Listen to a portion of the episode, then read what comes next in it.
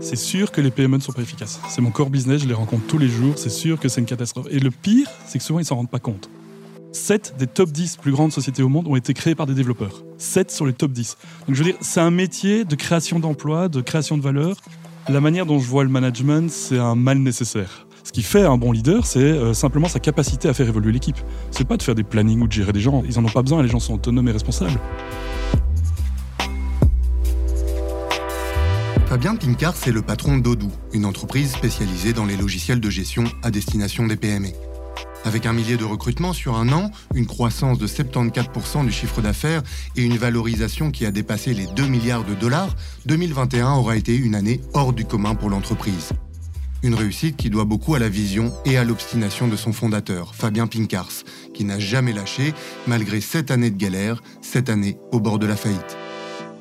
Tout commence à l'âge de 12 ans lorsque ses parents lui offrent un ordinateur. Son premier réflexe Développer un logiciel de gestion, qu'il revend dans la foulée à une société de taxi pour la somme de 7000 euros. Les dés sont jetés pour celui qui deviendra ingénieur et entrepreneur. Par la suite, il appliquera toujours la même méthode, identifier un besoin, trouver un problème à résoudre et chercher une solution sans relâche. C'est le cas lorsqu'il fonde l'ancêtre d'Odoo depuis son code louvaniste. La vision de départ se résume en quelques mots. Faute d'outils de gestion adaptés, les PME sont inefficaces. Et comme les géants du secteur ne s'intéressent pas à cet enjeu, il y a donc à la fois un problème à résoudre et un énorme marché à conquérir. Il n'en faut pas plus pour que Fabien Pinkars décide de consacrer sa vie à ce défi. Déconnecté Pourquoi faire? Il vit, pense et s'habille au doux. Chaussures floquées avec le nom de l'entreprise et pull aux couleurs du logo, il n'est pas rare de le voir tracter à la sortie des auditoires pour recruter développeurs et ingénieurs.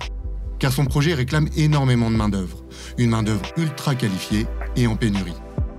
Son obsession Faire grandir son entreprise pour répondre aux besoins du marché, et ce, quoi qu'il en coûte. Les investisseurs diront d'ailleurs pendant longtemps que son projet n'est pas viable, et les fins de mois systématiquement à sec leur donneront plutôt raison. Ce n'est qu'à la faveur d'un pivot du business model qu'Odoo finira par trouver les ressources nécessaires pour assurer la croissance tant convoitée. Salué par le titre d'entreprise de l'année 2021 pour son management innovant et sa croissance fulgurante, rencontre avec un patron à l'antithèse des codes de la Startup Nation, un joueur d'échecs bon vivant et passionné qui envoie un message à toute la Wallonie oui, il est possible de voir grand. Je suis Nicolas Becquet, vous écoutez Hors Piste avec Fabien Pinkars.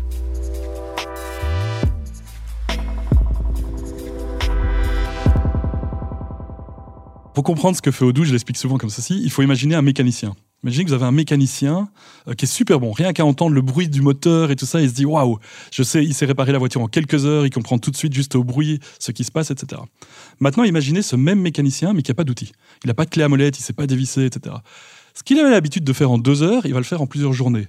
Il a beau adorer son boulot, être passionné, motivé, etc cette perte de temps, cette inefficacité va le frustrer au point tel qu'il pourrait être déprimé, etc., parce qu'il ne pourra pas faire son boulot correctement, et tout le monde a envie de contribuer, d'être efficace dans la vie. Bah, ce que je pense, c'est que dans les PME, c'est euh, exactement ça qui arrive. Les PME n'ont pas d'outils. Énormément de gens souffrent. La dépression n'a jamais été aussi grande au boulot. Ils souffrent de devoir réencoder des documents à la main, de faire du reporting pour les managers, d'inefficacité d'accès à l'information, de processus qu'ils ne peuvent pas déployer facilement parce qu'ils doivent faire appel à plein de sous-traitants pour avoir quelque chose. Et souvent, ce manque est dans les outils informatiques. Et ça, c'est vraiment euh, ce qui, moi, me, passionne depuis des années, c'est rendre les entreprises plus efficaces, faire que les gens soient au boulot, euh, perdent moins de temps, soient, soient, des meilleurs outils euh, informatiques. C'est sûr que les PME ne sont pas efficaces. C'est mon core business, je les rencontre tous les jours, c'est sûr que c'est une catastrophe. Et le pire, c'est que souvent, ils ne s'en rendent pas compte souvent, ils font la même chose depuis des années et n'imaginent même pas qu'on peut travailler autrement. Les gens souffrent sans le savoir pourquoi. Pour eux, c'est normal qu'il euh, euh, y ait 10% des pièces qui arrivent en retard et que la ligne de production est en permanence à l'arrêt parce que j'ai toujours des pièces qui arrivent en retard. Pour eux, c'est normal, c'est quelque chose qu'on ne sait pas régler. Ils ont vécu comme ça pendant 10 ans et, ils vivent avec. Et donc, il y a un gros travail de sensibilisation pour faire comment regardez maintenant, avec la technologie, avec les outils modernes, on peut travailler autrement. Et si on travaille autrement, voici tout ce que vous pourriez gagner c'est très important parce que les gens n'ont jamais vécu ça. Ils ont toujours vécu dans la même chose. La plupart des managers dans les PME euh, n'imaginent même pas qu'on pourrait faire autrement.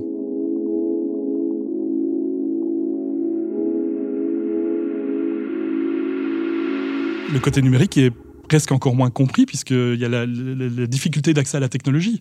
Pour des managers qui sont un peu plus euh, âgés, euh, ça peut presque leur faire peur, parfois, le, numérique, alors que c'est souvent une solution à beaucoup de problèmes. Donc, ça nécessite encore plus d'éducation. De, on doit faire énormément de, de démos produits, d'analyse business euh, pour montrer aux entreprises comment ils pourraient travailler différemment. Je peux donner quelques exemples pour arriver à comprendre, mais si vous prenez par exemple un comptable, 80% de son temps, c'est de l'encodage de documents. vous imaginez, vous avez des grosses piles de, de, papier qui sont les factures encodées, qu'il faut encoder dans un système. C'est à faible valeur ajoutée, je veux dire, qui voudrait faire ça de, sa journée Si vous leur enlevez ça, si par exemple vous automatisez le processing des factures fournisseurs de telle sorte qu'il n'ait plus besoin de l'encoder, il peut juste les valider, alors il peut passer du temps sur des choses à plus haute valeur ajoutée, optimisation des taxes, vérification que la comptabilité est bien tenue, etc. Et ça, vous l'appliquez dans tous les domaines. Vous pouvez prendre un, ouvrier dans les stocks. Un ouvrier dans les stocks, aujourd'hui, en moyenne en Belgique, il va déplacer six fois un même produit entre la réception et la livraison avant de l'envoyer chez le client. Si vous avez des meilleurs outils, euh, meilleurs outils logistiques, euh, etc., vous pouvez y arriver en 3, 3,5, 4. C'est beaucoup de temps gagné pour arriver au même résultat. Il y a des produits qui rentrent, vous les livrez au client à la fin. Et vous appliquez ça à tout. Un recruteur aujourd'hui, c'est un recruteur dédié au recrutement, il va passer euh, probablement 40% de son temps à faire du scheduling de meetings. Donc il y a les rendez-vous parce qu'il y a plusieurs interviews, puis le candidat n'est plus disponible au schedule, puis c'est le manager qui est plus disponible, puis a round 1, round 2, round 3, round 4. Si vous regardez les emails d'un recruteur, 40% des emails sont à propos de replanifier un rendez-vous, le changer, etc. Tout ça, c'est des choses qui peuvent être automatisées. Pourrez avoir euh, la prise de rendez-vous directement dans le calendrier des trois managers et le candidat décide lui-même quand les trois managers sont disponibles. Comme ça, le recruteur pourrait enlever ces 40% d'administratif, on va dire c'est ça, c'est 40% d'administratif pour faire des choses à plus haute valeur ajoutée, parler avec les candidats, faire connaître l'entreprise. Et donc ça, c'est vraiment euh, ce que nous, on fait chez Odoo, euh, et ce qui me drive, moi, en tant que personne depuis euh, le début, c'est arriver à rendre les gens plus efficaces au boulot. C'est super important parce qu'on passe un tiers de notre temps au bureau, autant que ce tiers soit dans des conditions où on est heureux, parce qu'on est efficace, parce qu'on peut contribuer à l'entreprise que euh, d'avoir du tiers avec de l'administratif, du double encodage, de la recherche d'informations, de, des tableaux Excel pour mon manager et ce genre de choses.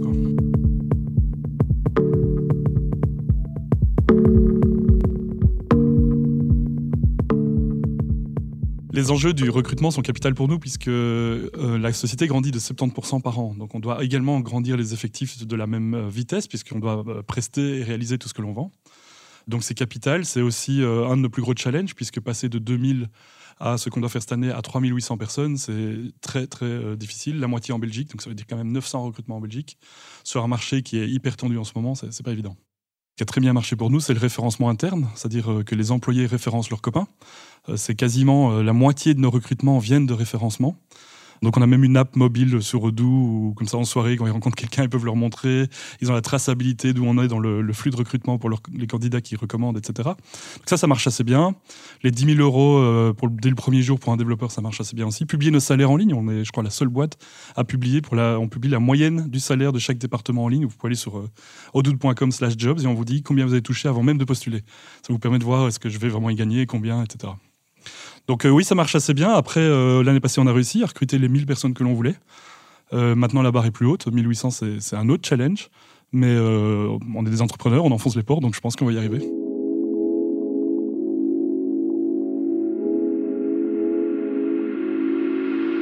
La pénurie de talent, elle est surtout sur les développeurs, pas sur les autres positions. Pour donner un ordre de grandeur de l'importance du problème, c'est que l'université de Louvain, l'UC Louvain, qui est une grande université, euh, ils ont entre 50 et 80 euh, développeurs qui sortent par an. 50 à 80. Hier, j'étais dans le salon de l'emploi où les entreprises exposent. Il y avait 150 entreprises qui cherchaient des développeurs, dont certaines comme nous, on en recrute 300. Donc le, gap entre l'offre et la demande est juste colossal, il y a un vrai problème. Et le problème, il se situe principalement au niveau de l'éducation, dans les plus jeunes âges, primaire et secondaire. C'est-à-dire que en primaire et en secondaire, on apprend quoi? On apprend du latin, on apprend de, mathématiques, du français, mais personne n'apprend le développement informatique. Et donc, lorsque les étudiants doivent choisir ce qu'ils vont faire à l'université, vous pouvez aller vers, les langues, vers les mathématiques, etc. Personne ne fait de l'informatique puisqu'ils ne savent pas ce que c'est. On ne va pas choisir une vocation pour quelque chose qu'on ne connaît pas. Et là, le gros problème par rapport aux autres pays, que ce soit d'Europe ou aux États-Unis, c'est que nous, on ne forme pas nos étudiants dès le jeune âge à l'informatique.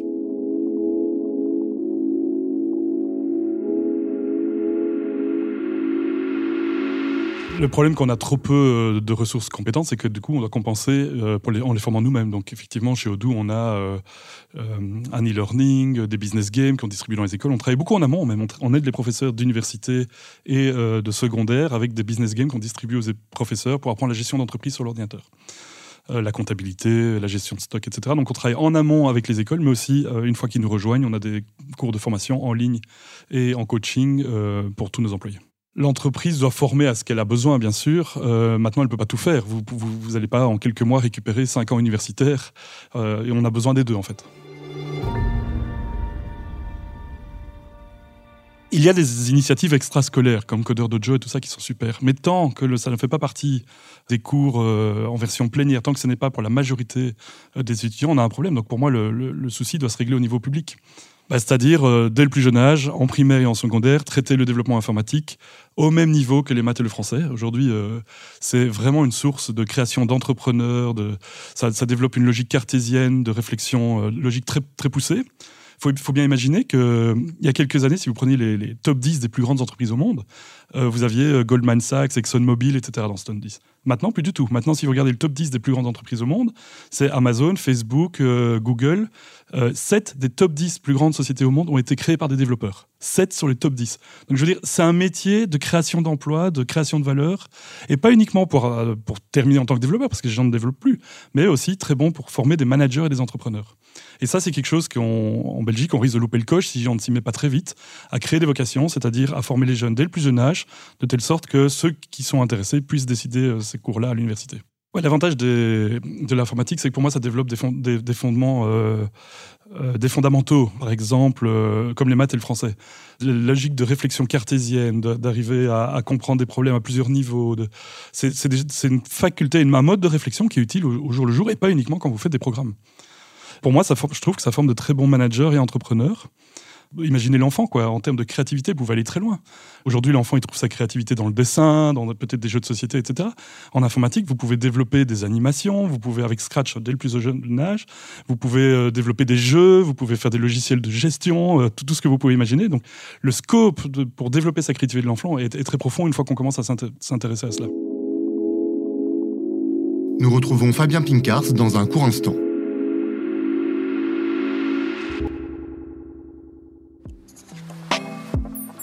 De retour avec Fabien Pincars dans Hors Piste, le podcast de l'écho qui invite les décideurs à prendre la tangente pour exposer leur vision à 10 ans et imaginer un autre avenir collectif hors des sentiers battus. Je pense pas que l'objectif d'une entreprise est de grandir. Chez nous, c'est un moyen, ce n'est pas un objectif. C'est un moyen parce qu'on a une demande de la part des PME qui est colossale, qu'on n'est pas capable d'adresser aujourd'hui. On est beaucoup trop petit pour ce que l'on fait. Et donc, on doit se restructurer pour aider toutes ces entreprises à se digitaliser, à être plus efficaces dans leur day-to-day. Mais en soi, la croissance n'est pas un objectif en tant que tel. Euh, c'est juste pour nous, dans le sens où on a seulement 0,1% de part de marché, on a une demande qui est colossale. La seule manière d'adresser la demande, c'est d'avoir plus d'employés, et donc on grandit pour cela. Un jour, on aura cette taille, on n'aura plus besoin de grandir, et j'en serai très content. On ne travaille pas pour de la croissance à tout prix. Mais aujourd'hui, c'est vraiment un sujet. Si on veut développer toutes ces applications, ça demande beaucoup d'investissement en recherche et développement. C'est un challenge qui est colossal. Quand j'ai démarré l'activité Odoo, on m'a dit c'est pas possible. Tous les investisseurs que j'ai vus m'ont dit c'est pas possible. Soit vous faites des, des logiciels usine à gaz pour les grands comptes, comme SAP, Oracle, soit vous faites des trucs simples pour les PME, mais qui ne font qu'un truc. Et quand j'ai dit non, moi je vais régler tous les problèmes des PME. On va couvrir tout le champ du possible parce que les intégrations sont des usines à gaz et moi je veux que ce soit simple pour les PME et on va le faire en ayant beaucoup de features et en disant simple. On m'a dit non, c'est pas possible, vous devez choisir. Personne n'a jamais réussi. Et donc c'est le genre de challenge qui se, règle sur des, décennies. En fait, on n'a pas fini encore de régler ce problème. Et avec beaucoup de moyens, c'est-à-dire qu'il faut, on parle de centaines euh, de développeurs pour arriver à craquer quelque chose que personne n'a jamais réussi à craquer.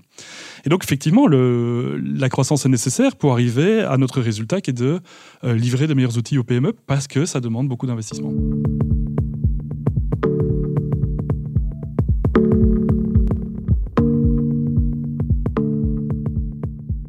Les levées de fonds, je considère ça comme un mal nécessaire. C'est-à-dire pour moi, c'est pas du tout un objectif ni une preuve de succès. Au contraire, le, vrai succès, c'est peut-être même d'y arriver sans euh, faire de levée de fonds. Donc nous, on a fait le minimum possible. On a fait que 10 millions d'euros en deux rounds pour créer une boîte en milliards d'euros et 2000 employés aujourd'hui. Pourquoi? Alors je peux peut-être expliquer par quelques chiffres. Une levée de fonds, c'est quoi? C'est vous vendez des actions contre du cash. Il y a d'autres manières d'avoir du cash. Vous pourriez faire un emprunt, par exemple. Ben, les actions que j'ai vendues à l'époque pour 10 millions d'euros, aujourd'hui, elles valent un milliard, un peu plus d'un milliard. Et je les ai vendues pour 10 millions d'euros. Donc là-dedans, j'ai perdu un multiple de 100. Si, à la place d'avoir vendu ces actions, j'avais fait un emprunt de l'ordre de 10 millions d'euros, que j'aurais peut-être dû rembourser 12 euh, millions d'euros, j'aurais économisé un milliard dans l'entreprise que j'aurais pu faire en augmentation de capital ou quoi aujourd'hui euh, pour le transformer en cash. Donc c'est pas toujours le moyen le plus euh, efficace. C'est un mal nécessaire parce que parfois on n'avait pas le choix. À l'époque, je n'avais pas le choix. J'aurais pas pu faire d'emprunt. Aucune banque ne voulait me prêter, donc j'ai dû faire une levée de fonds. Mais j'ai et un des succès de Doux c'est ça, c'est que je les ai repoussés au plus tard possible et le plus basse possible, de telle sorte qu'aujourd'hui j'ai toujours le contrôle, ce qui me permet d'avoir une vision long terme, ce qui ne serait pas le cas si on avait des financiers qui, qui dirigeraient la boîte.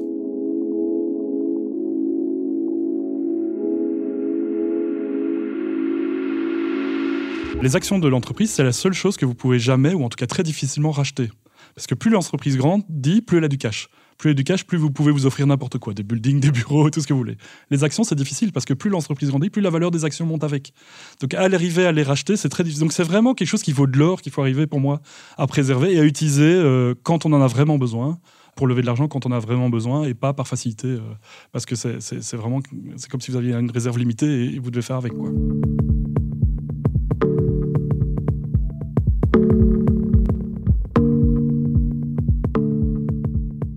La manière dont je vois le management, c'est un mal nécessaire. C'est-à-dire, ça ne contribue pas de valeur. Je ne développe pas, je ne vends pas, je ne euh, offre pas du service à mes clients. C'est juste de l'organisation, mais c'est nécessaire. C'est-à-dire, on en a besoin, sinon l'organisation ne, ne, tournerait pas, les gens ne seraient pas alignés vers une même direction, etc. Donc, puisque c'est un mal nécessaire qui ne crée pas de valeur, mais qui est nécessaire à l'organisation interne, on essaye de le minimiser. Euh, par exemple, chez Odoo, on a des couches euh, hiérarchiques relativement faibles, beaucoup plus faibles que dans la moyenne de la plupart des entreprises. Et une manière d'y arriver, c'est une décentralisation des fonctions du managérial. Donc dans beaucoup d'entreprises, je vais prendre un département au hasard, euh, la recherche et développement avec des développeurs, mais je pourrais l'appliquer aux ventes et aux services. Dans beaucoup d'entreprises, vous avez un, développement, un développeur, et puis quand quelqu'un devient très bon, il devient middle manager, et on va lui donner une petite équipe de 7 ou 8 personnes. Le truc, c'est que ce développeur était peut-être exceptionnellement bon en développement, c'est pas pour autant qu'il va être un bon manager, de un, et c'est pas pour autant qu'il va aimer. Alors la première année, il va adorer parce qu'il a un, salaire en plus, il a le titre de manager, etc. Mais 3-4 ans plus tard, il sera peut-être pas plus heureux euh, que ce qu'il aimait faire avant, qui était du problem solving, de, développement, etc. Et donc nous, on essaye d'éviter ce schéma où euh, on commence par le bas, puis on devient manager, et puis on grandit comme, comme ça. Et la manière dont on fait ça, c'est que parce qu'on a aussi besoin, en contrepartie, de faire évoluer les gens. Et donc si on les fait pas évoluer en management, on doit les faire évoluer autrement. On les fait évoluer en expertise d'abord, de développeurs juniors, seniors, ils deviennent nettement meilleurs. Et s'ils veulent évoluer en management, on va leur donner très rapidement une seule tâche qui va être 20% de leur temps. Donc ils vont être 80% développeurs, ils continuent à être experts dans leur métier, et 20% management. Donc au lieu d'avoir des middle management qui centralisent toutes les fonctions managériales, licenciement, recrutement, euh, budget, planning, tâches, euh, organisation d'équipe, etc., coaching, on divise ça en plein de petites fonctions managériales. Donc il y en a certains qui sont responsables du recrutement, d'autres qui sont responsables du coaching des nouveaux, d'autres de matériel de formation, d'autres du, code review euh, des équipes. donc chaque personne a 20% de son temps en fonction managériale, comme ça ils apprennent très vite, mais reste expert dans son métier. Et le gros avantage, c'est qu'après, nous avons donc des, managers, on va dire, ou des team leaders plutôt, qui sont experts dans le métier. Donc, ils ont encore énormément apporté à l'entreprise. Alors que si vous avez des managers qui ne deviennent plus que managers, qui arrêtent de développer, au bout de cinq ans, ces gens-là seront complètement dépassés et n'auront plus rien à apporter à l'équipe. Puisque moi, ce que je considère euh, important pour un manager, ce qui, ce qui fait un bon leader, c'est euh, simplement sa capacité à faire évoluer l'équipe. C'est pas de faire des plannings ou de gérer des gens. Ça, ils en ont pas besoin. Les gens sont autonomes et responsables. Ce qui est très important, c'est sa capacité à faire évoluer tout le monde. Mais pour y arriver, il doit être le meilleur de l'équipe. Et donc pour ça, il faut pas qu'il devienne uniquement manager. Donc en faisant ça chez Odoo, on coupe les. Il y a beaucoup moins de niveaux de middle management dans nos structures. On a beaucoup plus de fonctions managériales qui sont distribuées et ça nous permet euh, de garder des gens qui sont experts et une très très bonne compétence dans les équipes. Je vous ai donné l'exemple euh, des développeurs dans le, dans le, département recherche et développement, mais on applique la même chose chez les vendeurs, chez les, chez les consultants. Donc c'est quelque chose qu'on applique dans tous nos départements.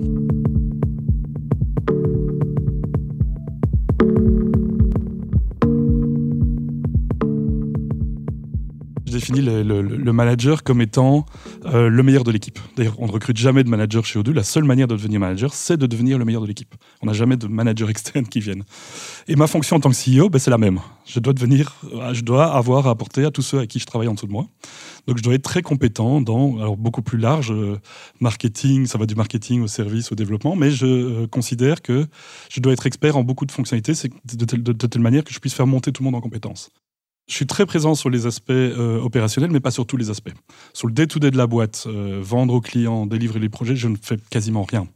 Je peux travailler, euh, par contre, je travaille à tout ce qui est un impact long terme. que ce soit les méthodologies, l'organisation des nouveaux départements, le, développement du produit, ce genre de choses. Donc mon rôle à moi, en fait, il est long, le long terme, s'assurer que Doux aura toujours plus de 50% de croissance dans 5 ans. Il n'est pas du tout le day-to-day. Sur le day-to-day, on a d'autres personnes qui gèrent très bien. Quand on a une boîte qui grandit comme ça très vite, où j'ai démarré tout seul, puis aujourd'hui on est 2000, c'est sûr que mon, mon, rôle en tant que CEO, il a, il a changé. Tous les deux ans, c'est pas le même. Et ça continue. On va passer de 2000 à bientôt 3500 euh, ou 600 d'ici la fin de l'année. Et puis on sera très vite à 10 000 personnes. Mon rôle va encore changer. Euh, donc pour moi, c'est assez complexe parce que je dois toujours avoir une longueur d'avance. Je dois euh, en permanence me, me, me, former, devenir encore plus expert pour être sûr que je, je suis à l'auteur du challenge.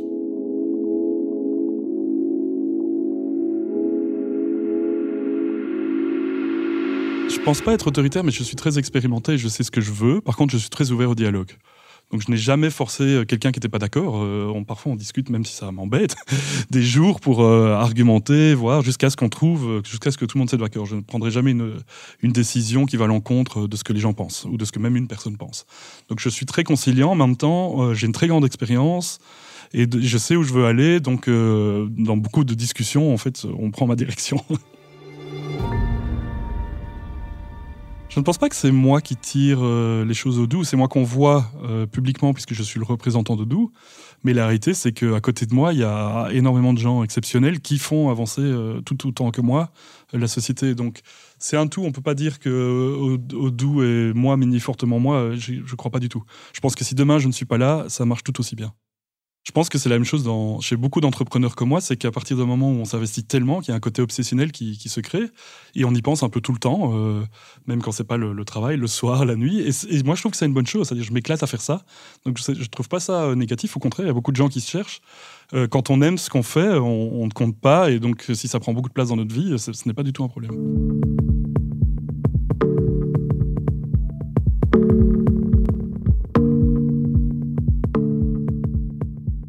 Dans ma manière de gérer les gens, je laisse énormément d'autonomie et de responsabilité à tout le monde. Mais vraiment très très fort. C'est-à-dire, j'ai pas besoin de, de, regarder ce qui se passe, je laisse faire les gens. Mon rôle est simplement de faire que les collaborateurs deviennent meilleurs, mais une fois qu'ils sont bons, et même quand ils sont pas bons, je, les laisse faire complètement. Et ça fait partie de la culture de Doux, on fait ça à tout niveau. Le résultat de ça, c'est que, en fait, j'applique ça également pour les filiales. Je, vais très peu les voir, voire jamais. J'ai jamais été dans une filiale de Dubaï, il y a 200 employés. J'ai très peu été à Hong Kong, qui est là depuis 8 ans, j'ai été deux fois. Et donc je m'investis très peu parce que j'ai totalement confiance et je les laisse faire. Par contre, s'ils ont un problème, alors là j'interviens, c'est-à-dire s'ils me demandent de, réagir, alors je peux euh, intervenir puisque c'est mon rôle d'aider tout le monde à différentes étapes de l'entreprise, à différents types de challenges. Donc récemment, enfin récemment, il y a quelques années, euh, j'ai dû euh, déménager aux États-Unis pour aider justement la filiale américaine à passer un cap. On était bloqué à 50 employés, il fallait passer à 100, 200, on était bloqué depuis 2-3 ans. Ils avaient besoin d'un peu d'aide, c'est un autre challenge. Donc j'ai demandé à ma femme de démissionner, on a pris les enfants pour aller s'installer aux États-Unis. Alors il se fait qu'elle euh, a démissionné, elle a pris les enfants, mais à ce moment-là, on avait des gros gros problèmes de cash, on était au bord de la faillite, donc j'ai pas pu y aller. Donc elle est partie tout seule avec deux enfants aux États-Unis. Et moi, je me suis retrouvé à faire les allers-retours. Finalement, je n'étais qu'un tiers du temps euh, sur place et deux tiers du temps en Belgique pour régler aussi mes problèmes que j'avais en Belgique et un tiers du temps pour essayer de faire ce que je pouvais pour les, Américains. Et ça, c'est la manière dont je travaille. C'est-à-dire que quand il y a un problème, je m'y investis réellement.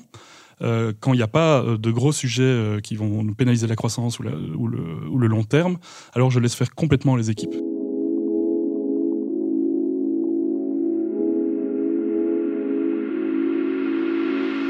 Je pense qu'on ne crée pas de grandes entreprises sans grandes difficultés.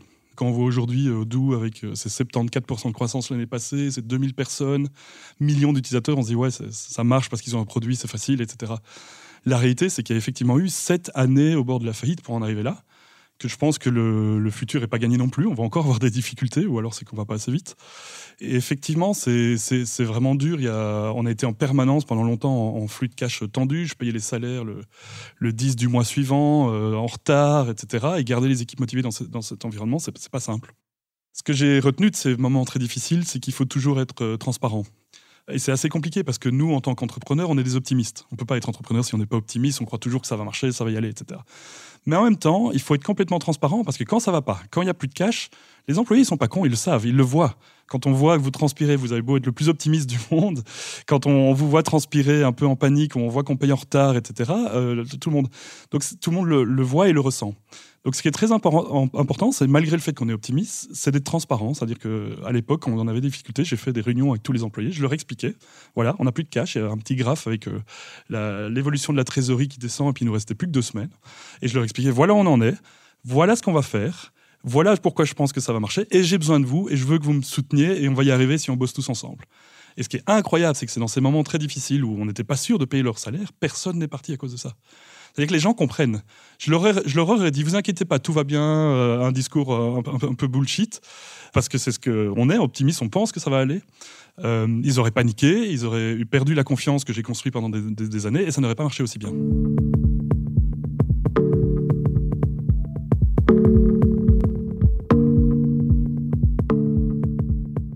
Si je dois me projeter où j'en serai d'un point de vue personnel dans 10 ans, je pense que je ferai la même chose mais en mieux.